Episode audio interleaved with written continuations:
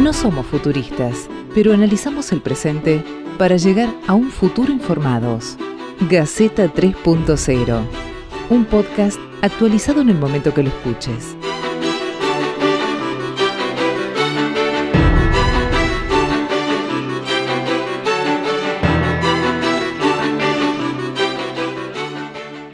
Bienvenidos a otro episodio más de Gaceta 3.0, este podcast que hemos empezado a hacer allá hace algunos meses con amigos periodistas de todo el país. Hoy va a ser un podcast diferente porque no vamos a estar nosotros. Hoy eh, van a hablar las mujeres. Y van a hablar las mujeres, ¿por qué? Porque el 28 de septiembre fue el día de la acción global por un aborto legal y seguro. Y se generó alguna polémica ahí dando vuelta, porque como en pandemia, en aislamiento, estas mujeres salen a decir cosas, que el aborto, que, que, matar gente, chicos, este, que, quede desubicadas. Bueno, hay otras que por supuesto no, que se plegaron y levantaron sus pañuelos, sus banderas, algunas desde su casa, otras desde otros ámbitos, desde la militancia, desde el periodismo, desde el lugar en que se encuentren, levantaron la bandera y están pidiendo que eh, lo antes posible salga la ley de interrupción legal del embarazo en Argentina. Bueno, eh, no vamos a hablar nosotros, dijimos, van a hablar las mujeres, así que mi turno de presentarlas es solamente este, yo vuelvo para el cierre, las chicas quedan hablando, adelante ustedes. Futuristas, no, analizamos el presente.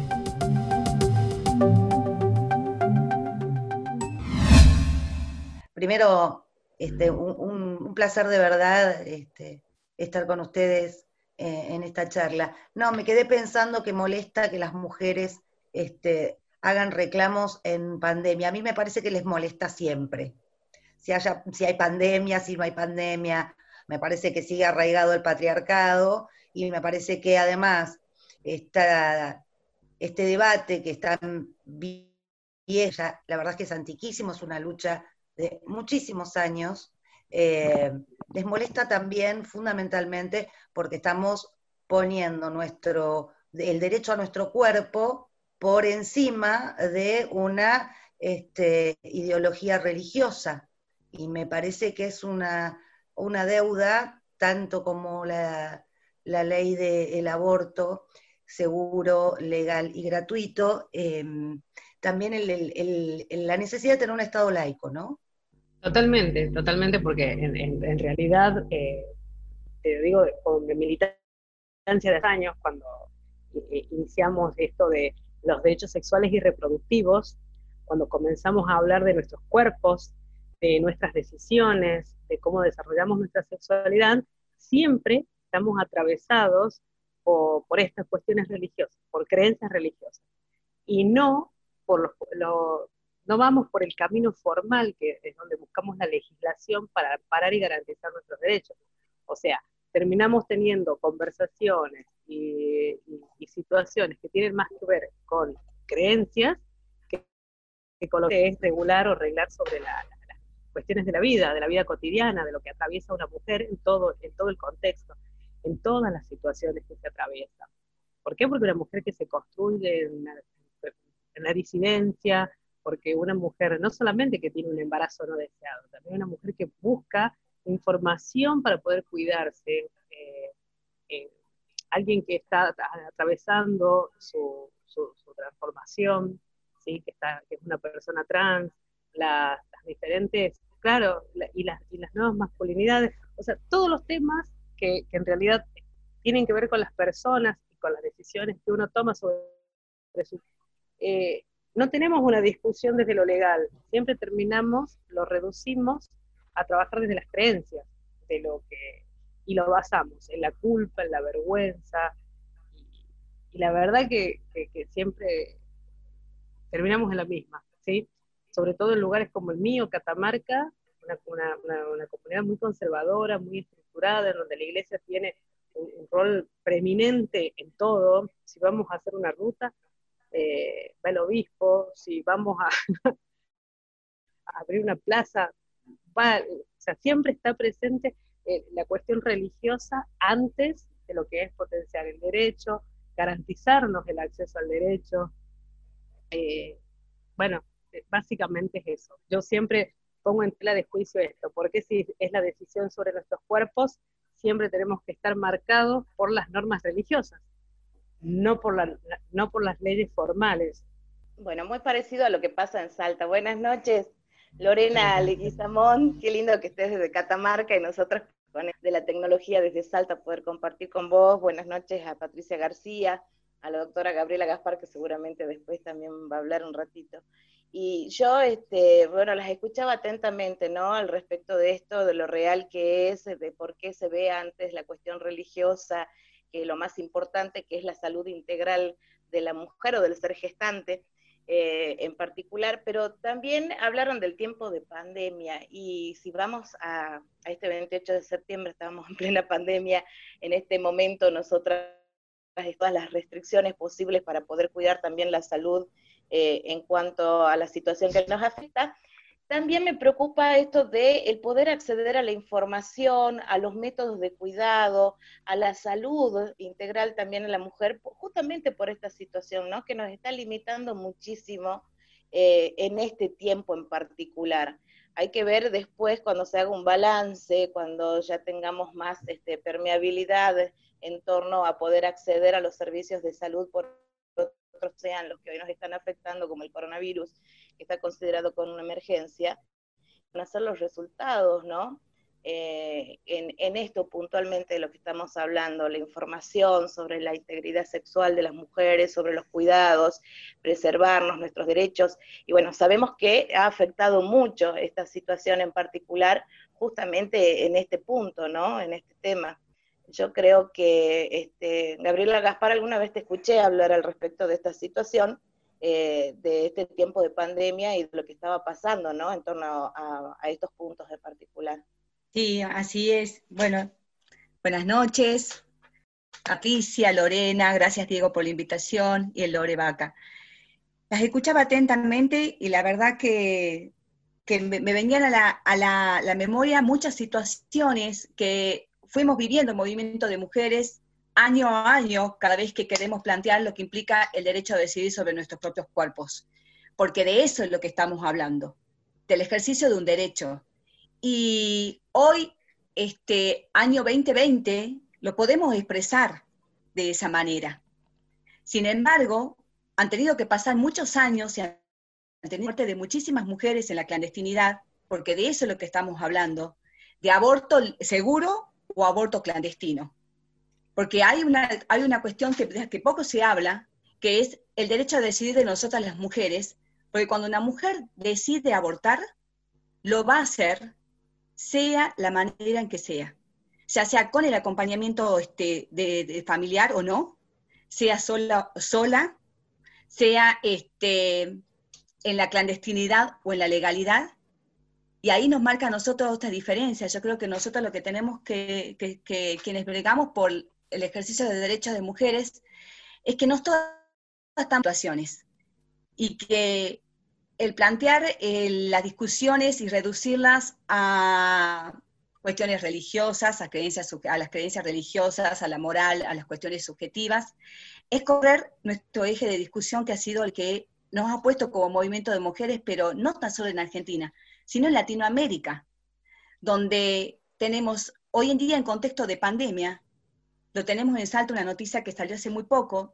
122 embarazos de niñas de 10 a 15 años. Y me corrijo, esos son maternidades forzadas, no hablar de embarazo, porque el embarazo hoy tiene que ser deseado. O sea, y estas maternidades forzadas, tenemos ese registro porque llegaron obviamente al sistema de salud. Pero antes de hablar de, maternidades, ¿qué pasó con esas niñas en contexto de pandemia? ¿Y cuántas niñas tenemos en contexto de pandemia que están sufriendo abuso sexual intrafamiliar? En Salta, hace alrededor de ocho años, este, se había realizado un, estudio teniendo en cuenta las oficiales y veíamos que el 77% de las denuncias que se daban por abuso sexual eran intrafamiliar que a su vez eso se reflejaba en un índice que ni siquiera llegaba a ser el 30% de las denuncias que deberían realizarse. Entonces, cuando nosotros hablamos de interrupción legal del embarazo, porque ese es el término, aborto es un término que es un término muy peyorativo y que inmediatamente se le asocia a un delito que ni siquiera nuestro Código Penal lo contempla cuando hablamos de interrupción legal del embarazo, y lo tenemos contemplado como tal desde 1921 en nuestro Código Penal, como este, una práctica que tiene que ser garantizada por el Estado bajo condiciones seguras, bajo condiciones objetivas, bajo la información objetiva, como decías vos, o sea, cuánta información no nos está llegando, cuánta, eh, porque la, la campaña es muy clara cuando dice esto me acuerdo del año 2009, cuando empecé a sostener la campaña, era educación sexual para prevenir, anticonceptivos para no abortar y aborto legal para no morir.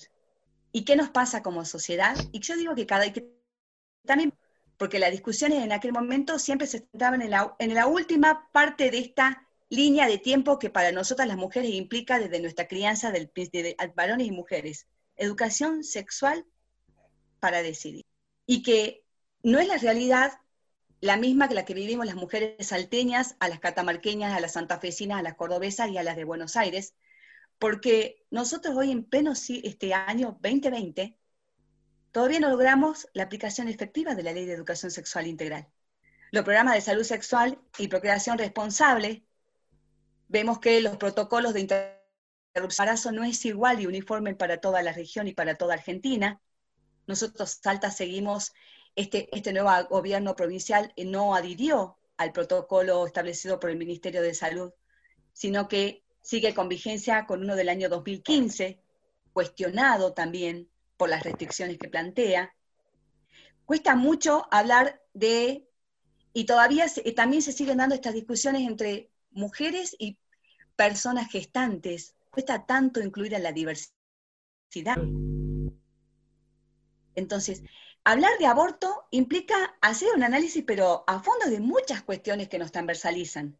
El aborto es, lamentablemente, así como es el femicidio, el aborto son aquellas instancias más graves y más crudas de nuestra realidad como mujeres. Entonces, donde las mujeres son las que pierden la vida, porque cuando una mujer decide abortar, lo va a realizar, sean, como digo, en la clandestinidad o en la legalidad. Y lo que hoy en día se discute es esto si va a ser legal o las mujeres van a seguir muriendo en vida. Las mujeres pobres, también otro factor a tener en cuenta. Entonces, esta es la cuestión de la, plantear el aborto en, discusiones implica también plantearnos desde un lugar de una sociedad que deje de tener estos velos de hipocresía, ¿no? Para mí este, pasa más por ahí, porque a veces también está manejado hasta políticamente y lo vemos en Salta. Hay un sector que eh, alza estas banderas antiderechos sostenidas como desde lo político. Y, pero al momento de hablar de, derechos de las mujeres, son discusiones que, eh, a ver, no se traducen en políticas públicas efectivas hasta el día de hoy. Y lo puse el ejemplo, educación sexual en las escuelas.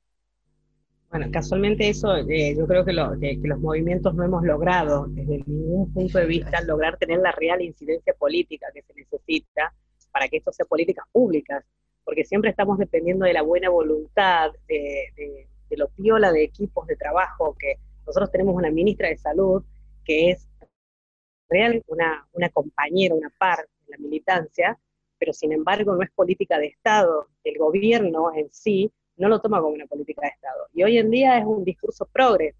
Estamos con las mujeres, estamos con la diversidad, pero en los hechos no tenemos políticas claras, no hay una inversión con respecto a este tema para poder mejorar o por, lo menos para ir cambiando el paradigma de alguna forma, ¿sí? O sea, una política clara sería no solamente adherir a la ley de educación sexual integral, sino también la verdadera implementación, que haya capacitaciones específicas, formales para los docentes, que haya algo, algún, eh, o sea, el compromiso y la responsabilidad que se implementar, ¿no? Decir, bueno, ya, ahora, ahora les queda a ustedes. No, no, no, porque el docente incluso hasta está sobrecargado de un montón de roles que cumplir y hoy en contexto de pandemia es tremendo lo que están haciendo. Encima cargarles la responsabilidad de ser los formadores en ESI, si no les dimos la oportunidad de capacitarse. Los gobiernos no están brindando capacitaciones formales en ESI. Eh, los ministerios de salud, o sea, hacen lo que pueden. La mayoría de los ministros creo que, son amigables a, esta, línea, digamos, de trabajo eh, garantista de derechos de mujeres y disidencias, pero no está dentro de las políticas centrales, dentro de las políticas públicas. estos días cuando hablaban de que no era urgente tratar el aborto, que había otra prioridad en el contexto de pandemia, decían, la pucha, si las mujeres eh, siguen quedando embarazadas, siguen tomando la decisión de, abortar, ¿sí? De, interrumpir sus embarazos, o sea, ¿cómo no va a ser un tema de discusión? Por lo menos sigámoslo debatiendo. Eh, tenemos un congreso entero para, expresar, para trabajar una ley. Eh, creo que políticamente no están dadas las condiciones de, un ánimo, una intención de, acompañar la militancia. Muchas veces creo que es un discurso progre, amigable, en el que muchos se pliegan, eh, acompañan, pero, pero nadie toma, las riendas, nadie se responsabiliza. Eh, somos muy pocos los que por ahí podemos estar en lugares de toma de decisiones y accionamos algo, pero no está dentro de una política macro que, pretenda cambiar las cosas. Lamentablemente sigo insistiendo en esto, en la ideología, nuestra cultura conservadora, las barreras es otra cuestión que tenemos que, con la que tenemos que lidiar en el día a día. Eh, todavía en el 2020, como decís vos, seguir lidiando porque las escuelas no quieren dar ESI de una manera y quieren dar educación para el amor, eh, donde se siguen romantizando la violencia, donde se sigue romantizando eh, cosas que la verdad son lesivas. Hoy en día la perspectiva de género, menos mal que las pibas están trabajándose a, sí mismas, se están empoderando y desde las organizaciones podemos brindar otras herramientas para que no sea la única voz. Como nosotras tuvimos solamente una voz, la de la escuela, lo que nos decía la señorita, lo que nos decía el profesor, lo que nos decía la monja del colegio. Hoy en día las chicas tienen un montón de herramientas para poder empoderarse, pero aún así seguimos quedados en el tiempo. Aún así seguimos teniendo muchísimas mujeres víctimas, seguimos teniendo muchísimas mujeres que se siguen muriendo y las siguen matando a causa de toda esta cuestión estructural, a todas estas barreras que todavía las seguimos cargando, ¿sí?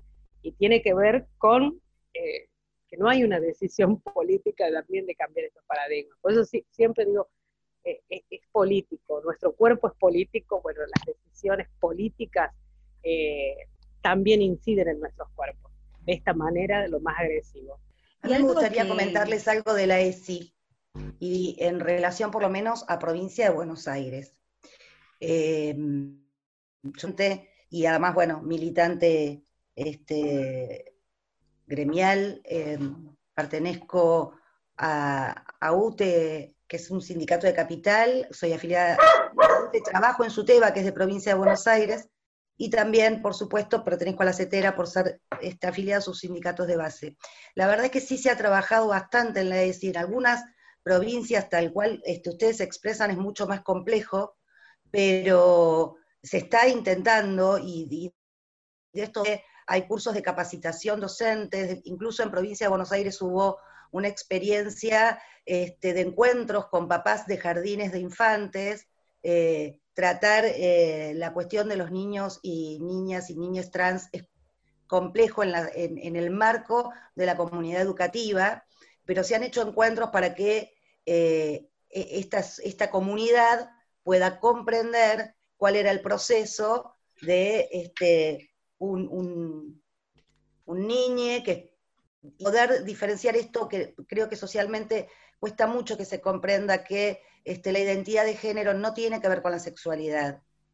Eh, en esto me parece que la ESI es fundamental desde el nivel inicial, porque cuando entendemos que la persona humana puede elegir, puede decidir cuál es su género, no tiene que ver con la genitalidad. Y nosotras creo que en esto ninguna de nosotras va a estar en desacuerdo. El tema es cómo esto se trabaja hacia afuera, porque también hemos tenido esta dificultad de, los papás que no autorizan a que sus hijos tengan su clase de ESI, eh, el papás que hicieron campañas y entraron a las escuelas, eh, literalmente, eh, de manera violenta y a los golpes, porque su hijo había tenido una clase de, de, ESI, entonces montaron toda una campaña de con los chicos no, que supongo que las vivieron también en el resto de las provincias.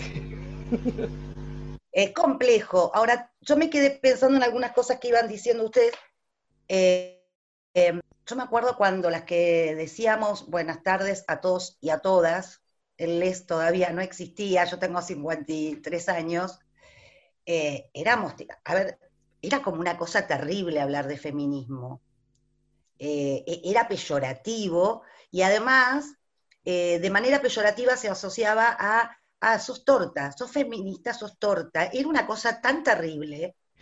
Está bien, yo les estoy hablando de muchos años atrás. Yo hoy tengo una hija de 20 que eh, militante feminista desde muy chica, pero ella me gana y me dice todo el tiempo, hay que seguir deconstruyéndose. Nosotras también. Y, en este camino me parece que hay muchas cuestiones interesantes. Mucho miedo de las adolescentes al embarazo aún estas adolescentes que las vemos, que es lo que yo llamo, cuando, mi primer pañuelo verde, yo ahora lo tengo en la muñeca, eh, se lo regalé a mi hija hace unos años y está guardado, porque para mí era un orgullo muy grande que mi hija fuera a marchar por primera vez con su pañuelo verde. Eh, y sus amigas con la marcha y, muy concientizadas y con una gran militancia sobre el tema, eh, en, el seno más, más íntimo, eh, nos pueden plantear esos miedos al embarazo. Y vos decís, bueno, yo vengo de esto que decía Gaby, educación sexual para no embarazarse, anticonceptivos para no embarazarse, sexual, aborto legal. bueno, y sin embargo hoy también es cierto que estas pibas no tienen eh, una eh, formación de por ejemplo, cómo tomar esa pastilla. Ahora salió una campaña que yo no sé si la han visto, eh, que es que mm, tus anticonceptivos tienen tal cosa, tienen tal otra, bueno, no tomes anticonceptivos sin consultar a, tu médico. Por un lado está buenísimo que vayan al ginecólogo. Ahora, este, las que recorremos los sectores más pobres, ¿sí? Eh, que para, digo, para llegar a la sala, para llegar a la salita, es un tema. Que para conseguir el eh, preservativo saben que tienen que ir a las 6 de la mañana porque a las 8 no hay más y para eso caminaron 30 cuadras y que además les piden que por ahí lleven eh, a cambio un, eh, un, elemento de higiene o una cosa así que uno dice, bueno, la verdad, yo estoy hablando claramente en este momento un barrio de provincia de Buenos Aires que es José Cepaz, que hace poco fuimos a dar unas charlas de prosilaxis y la verdad que nos encontramos eh, con una gran recepción de Eres, por supuesto había un solo varón, pero me parece que también hay conquistas que hemos, esta ola verde es una conquista. Y el, voy a tomar las palabras de Mabel Bianco, no sé si la conocen, una médica. ¿Saben qué? Va a ser verdad, un día va a ser verdad porque dejamos de ser 20 locas en la puerta del Ministerio de Salud con un pañuelo verde. Se terminó. Eso de, lo van a tener que hacer. Y en el medio me parece que hay una pelea. Yo coincido con ustedes que son definiciones políticas. Para mí, qué sé yo, eh, otra conquista, provincia de Buenos Aires, un ministerio de género con una ministra compañeraza como Estela Díaz, una luchadora, mujer con la que me saco el sombrero 300 veces, y que está tratando de hacer un montón de cosas y que hace convenios con los sindicatos y que la ley Micaela va, digo, esto además una mujer que viene planteando, antes de la ley Micaela planteó los protocolos en la CGT, en la CTA de los trabajadores, bueno, tiene que haber un protocolo de violencia laboral, de violencia género, un protocolo para que esta mujer pueda defenderse. Y me parece que son conquistas, y me parece que no son datos menores. Y me parece que hay provincias, de esto yo escuchándolas, me parece este, hermoso escucharlas, realmente creo que hay que hacer más encuentros. También agradezco a Diego, pero creo que habría que ampliarlo, porque desde Buenos Aires, yo sé que Salta está más complicado que nosotros, yo sé que Catamarca está más complicado, pero la realidad es que escuchar y hacer carne para redoblar los esfuerzos vale la pena. Y me parece que además, en virtud de lo de la educación también, digo, seguir peleando por una educación pública, laica y gratuita, sigue siendo necesario porque las escuelas religiosas, no sé, en la provincia, en las provincias, pero eh, Buenos Aires y mm, el conurbano o el interior y ciudad de Buenos Aires, las escuelas eh, religiosas como tienen cuotas baratas y este, ocho horas de jornada, muchos padres resuelven un problema laboral al, elegir por eh, este tipo de escuelas. Yo puedo plantear la mercantilización de la educación, pero a la hora de la verdad, estos padres, muchos no lo hacen por ideología, sino por necesidad. Y estamos hablando de, este, no, no, de clases medias bajas, no estamos hablando de cuotas este, onerosas. Y me parece que lo de la lucha de un Estado laico, eh, conjuntamente con las conquistas que todavía tenemos por, por mm, tener nosotras, eh, sigue siendo algo importante. A mí lo que me preocupa justamente de todo lo que vienen hablando son los argumentos que hay en contra de avance sobre esta ley y sobre los derechos justamente hacia la interrupción del embarazo legal. Esos argumentos que son a veces hasta irrisorios y obsoletos que como bien decía, es increíble que en provincias como Salto, Catamarca, que es mucho más difícil que en la provincia de Buenos Aires, poder erradicarlos, ¿no? Esos conceptos que son este, hasta, no, no vamos a decir de modé, pero es increíble que todavía existan al respecto no solamente de la religión, sino también el hecho de, de, censurar, de que se llegue a la información certera por parte de las jóvenes y de las niñas, ¿no? en materia del cuidado este, sexual, eh, que, tiene que ser obligatorio y es una cuestión de necesidad y lo estamos viviendo permanentemente. En Salta como sociedad sabemos que es feo hablar de cifras, de estadísticas, de embarazos juveniles no deseados y todo esto. Las cifras a mí me molestan mucho porque detrás de cada cifra hay una persona, ¿no es cierto?, que está padeciendo esta situación pero me molestan los argumentos que se usan permanentemente para que estas cosas no avancen y no como sociedad tampoco vayamos hacia adelante en estas modificaciones tan necesarias. Yo no sé, este, ustedes más que yo habrán escuchado esos argumentos miles de veces y les debe molestar mucho, ¿no? Saber que hay gente que todavía piensa de esa manera y que por culpa de esas personas este, hoy no se haya podido lograr esto que es tan beneficioso para la salud integral de, la mujer y de, la persona gestante, ¿no? En particular.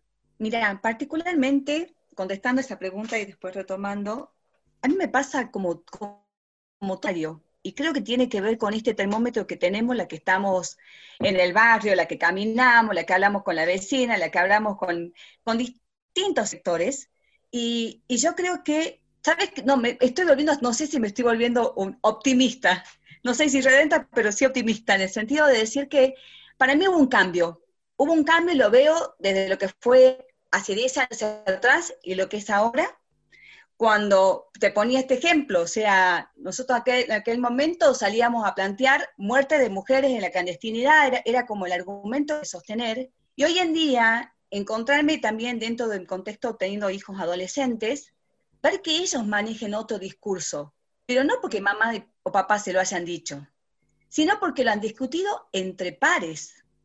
Y escucharla entre pares, eh, cuestionar, cuestionar, era algo que nosotros no se nos permitía.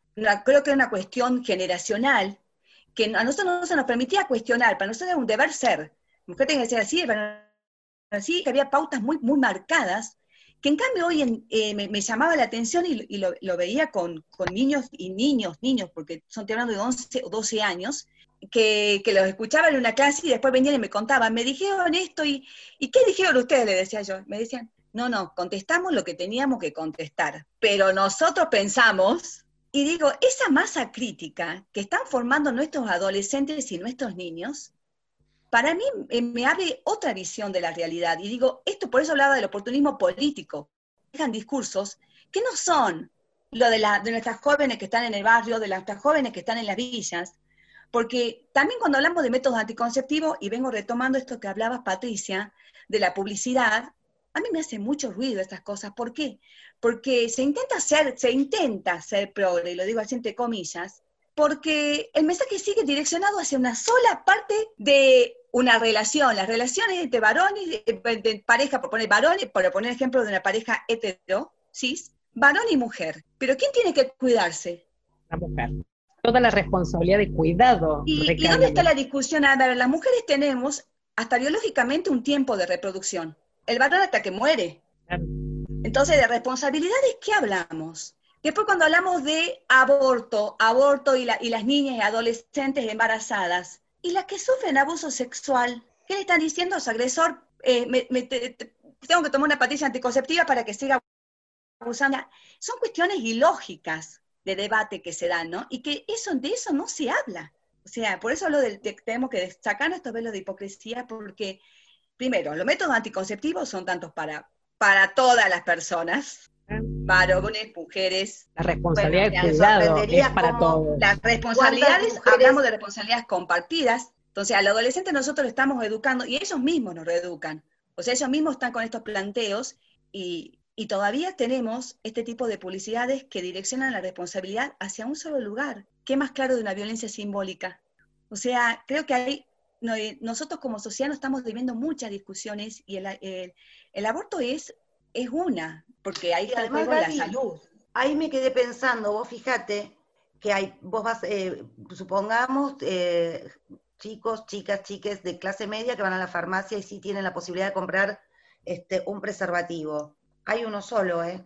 Porque las mujeres tienen que cortar el preservativo para el varón, o para el pene, quito la palabra varón, y lo tienen que cortar. Entonces uno, yo la vez pasada me lo preguntaba, qué loco que ningún laboratorio esté haciendo los preservativos femeninos, porque las mujeres cuando este, tienen este, un acto sexual también tienen que cuidarse. Sí, pero una cuestión responsabilidad de la salud. mujeres. Claro, pero la responsabilidad no es tan solo abocada en las mujeres. Digo, la cuestión del aborto, cuando una mujer llega a un aborto, es también porque hubo una irresponsabilidad del otro lado.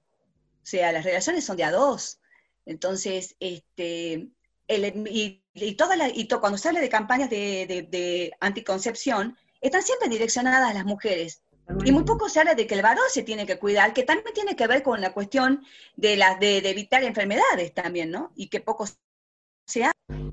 Entonces, Incluso muchas veces se habla desde las campañas de salud sexual en que las mujeres negociemos el uso del preservativo, cuando debería ser una obligación llevar el preservativo, ¿me entendés? Y nosotras o ellos o ellas cualquiera puede llevar un preservativo. El tema es cuidar la relación sexual, ¿sí? Tener un medio de protección. No que la pero mujer sigue hablando ponerlo. De sexualidad, ¿eh? Por eso, por eso. Pero, pero, es que también... en todo, en todo el ámbito está la heterosexualidad. Sí, pero hay, yo voy a, voy, a, voy a hacer tu enfoque, digo, ojo que también hablar de método de cuidado significa que tengo acá la diferencia, que una cosa es, en esto de hablar de, de, de, tema, una cosa es la interrupción voluntaria del embarazo, y coincide. Otra cosa, la interrupción legal del embarazo. Sí, sí. sí, sí. Bueno, también esto digo, entonces, una cosa es decir, no quiero ser madre. Simplemente eso. ¿Cómo, cómo? Y mandato. Que, no, que ya no existe el mandato, me parece, en, en, las generaciones de, mm, personas gestantes, eh, no tienen el mandato de sí o citar.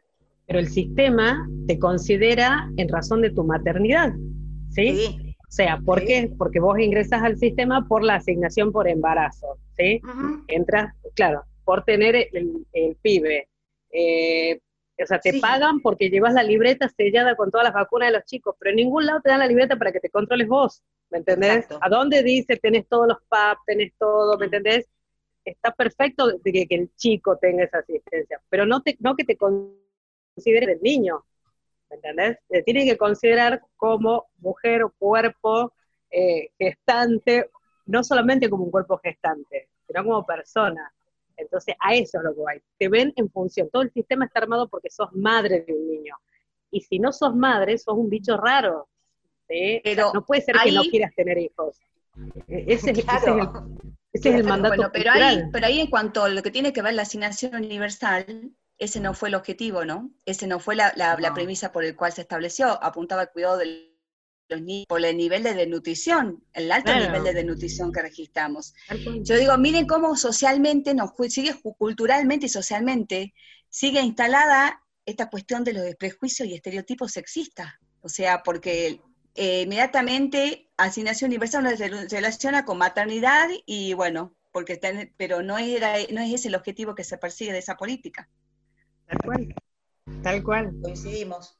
Sí, y por, eso, y por eso también es que la mujer se la considera en el sistema de salud por ser madre y en la escuela por ser madre de los chicos. ¿sí?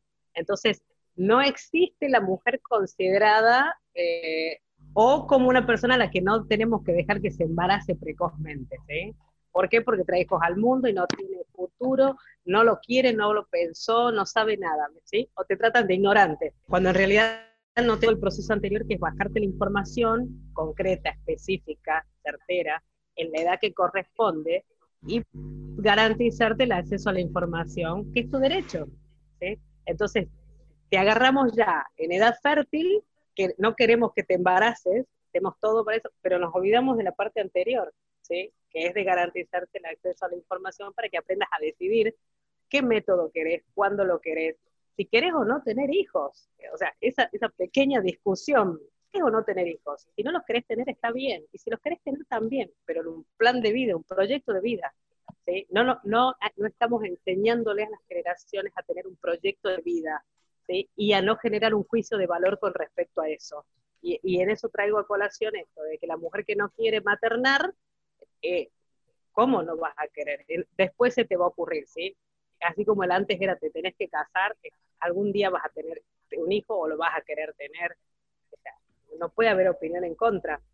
Por eso digo, todo el sistema está pensado, comparto con Gabriela, es que es, o sea, está hecho para hombres y mujeres y mujeres que tengan hijos. ¿eh? La diversidad es toda una lucha que todavía se está sosteniendo. La identidad de género, construcción personal todavía no está entendida como tal. Eh, es una lucha que todos los días tenemos que salir a dar.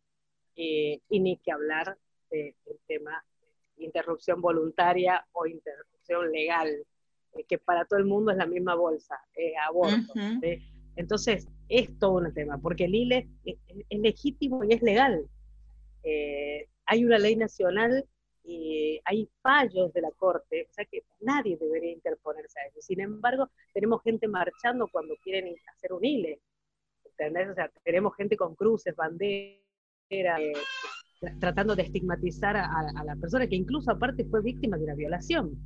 ¿sí? Es una persona víctima de abuso, de violencia y víctima también de la sociedad, ¿sí? porque se le interpela, se genera la culpa, la vergüenza y seguimos en esta cosa. Todos los días se dan batallas eh, permanentemente para cambiar el paradigma, sea, porque no lo hacemos por otra cosa, es cambiar el paradigma, derribar estas barreras culturales, que cuesta mucho, cuesta mucho.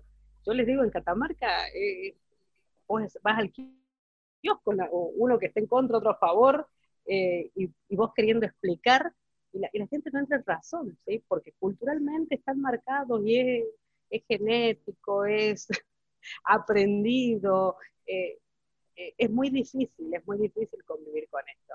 Y, cuando, y sobre todo con la ignorancia, porque con eso es muy difícil trabajar, ante eso es muy difícil dar batalla porque, porque la gente que no tiene la información certera, la información confiable, eh, dice lo que cree, lo que piensa, lo que le parece.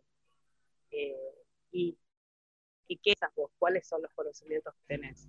Los que te dieron en tu casa, los que te dieron en la escuela y en, en la iglesia. Si vos en la escuela no tuviste, si tus padres no te dieron la información que correspondía, ¿entendés? Entonces estamos en un, eh, o sea, yo, yo también soy bastante positivo, pues hace 20 años estoy trabajando en esto, pero todos los días nos damos esta batalla de tener que salir a eh, tratar de abrir camino desde la información, sin pelearnos. Antes rompe, rompía y estallaba en discusiones. Hoy en día con paciencia, hablo, hablo, hablo, hablo.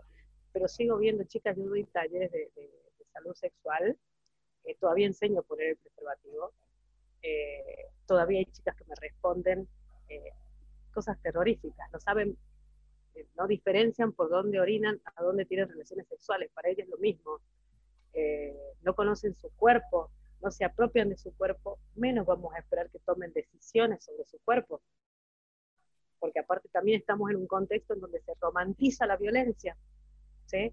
donde que el, el pibe eh, te no te deje vestirte como querés, eh, donde el pibe que te golpea es porque te quiere, eh, porque realmente si el, psicópata no te quiere dejar ir porque te quiere. O sea, hello, ¿a dónde estamos? y sin embargo lo seguimos viendo, lo seguimos viendo y tenemos que seguir luchando contra eso. Y es todos los días. Entonces, todos los días decir, bueno, salgamos, es educación. Mira, me haces, me, me, haces, me remarcar algo también, este, me, viene a la, me viene a la cabeza que, que, es un tipo de violencia que muy poco se habla, la violencia sexual. Y la violencia sexual en el noviazgo, la violencia sexual en el matrimonio y que cuántos hijos uno quiere tener, ¿no?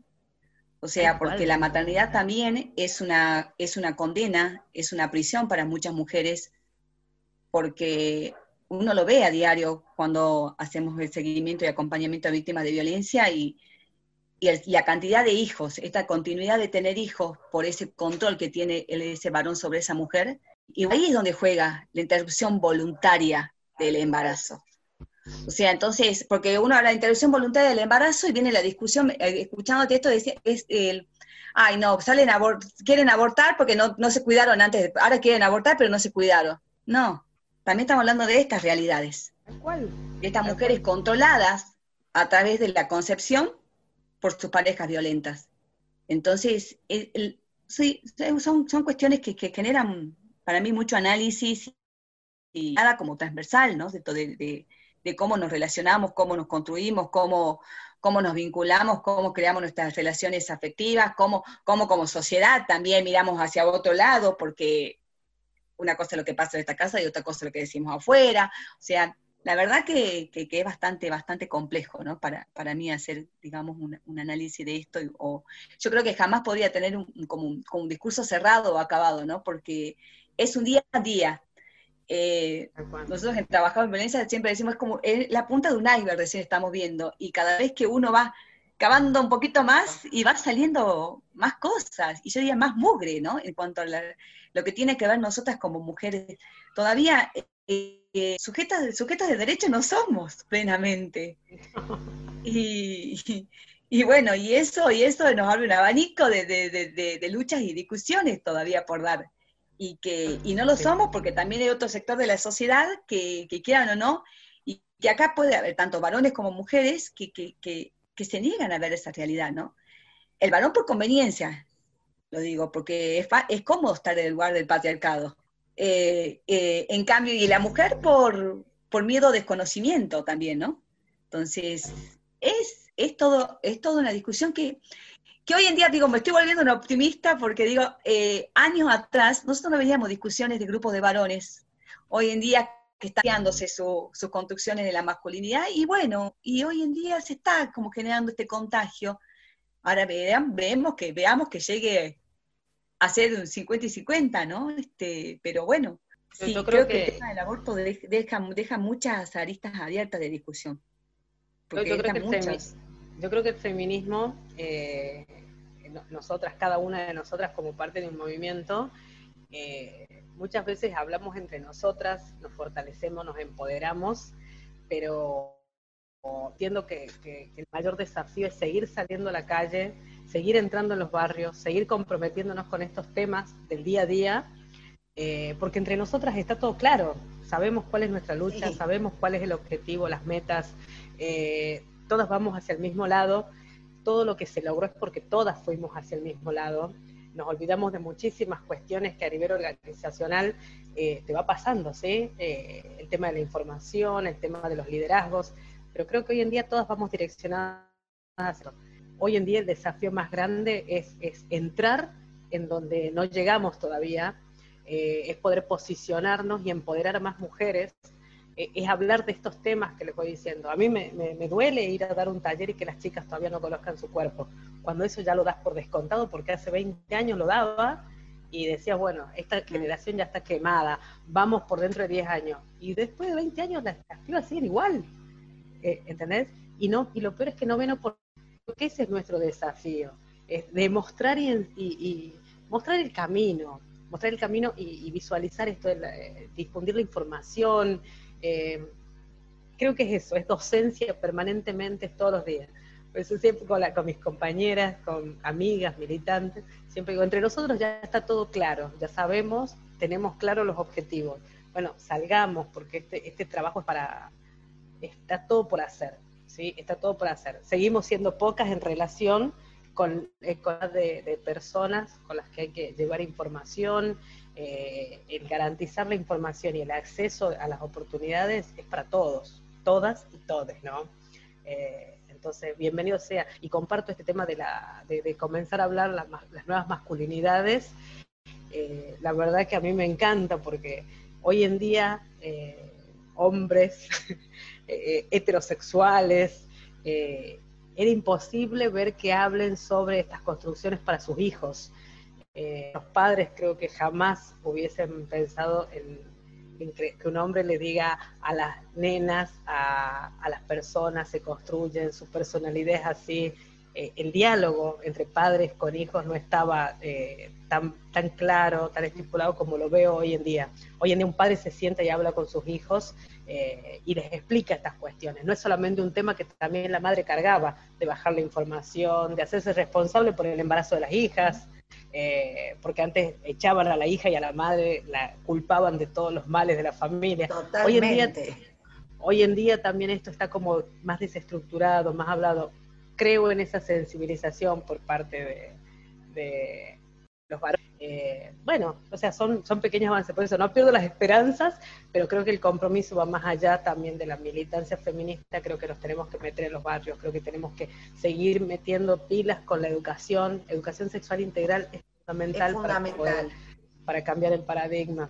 Eh, somos muchas voluntades, el tema es que nunca es demasiado, para, para poder llegar a incidir.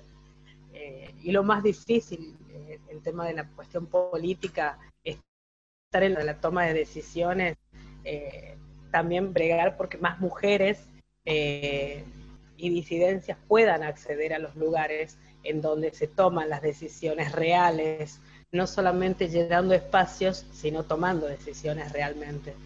Entonces, bueno, también es, otro tema que, que hay que hablar eh, sobre todo, bueno, volviendo al tema de IBILE, eh, es lamentable que en las cámaras, cuando se dio el debate, mujeres jugaran en contra de lo que nos afecta, hablando desde, desde cuestiones muy personales, ¿sí? hablando como ellas, desde su postura, y no como que esta es una cuestión que nos llega a todas y donde tenés que hablar de políticas públicas y no de tu vida o tu creencia personal.